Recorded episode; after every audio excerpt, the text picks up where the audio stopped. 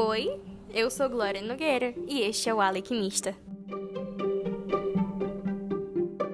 O livro escolhido de hoje é A Seleção, da autora Kira Kess.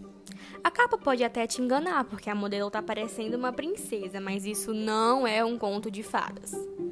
A nossa protagonista, America Singer, está mais preocupada em comer tortas de morango e várias outras iguarias do palácio do que tentar lutar pela mão do príncipe. Enquanto as outras 34 garotas do país inteiro estão tentando fazer o máximo para que o príncipe se apaixone por elas, América deu um chute em suas joias reais, como o fandom fala.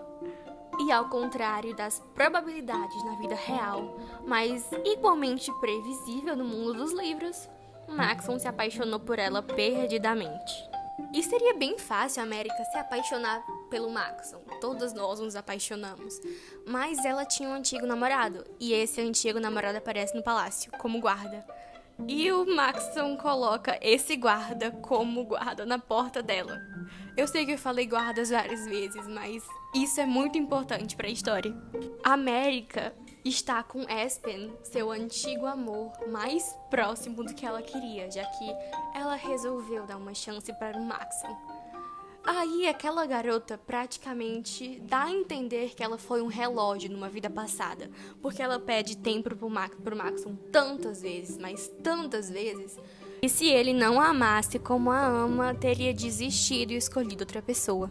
Enquanto a indecisa não escolhe entre o príncipe ou o guarda, ataques rebeldes ao palácio acontecem, intrigas entre as selecionadas e tantas coisas mais. Há várias outras coisas que acontecem no livro, mas acho melhor você ler e tirar suas próprias conclusões e opiniões acerca da história. O resultado final de A Seleção, para mim, é super recomendado.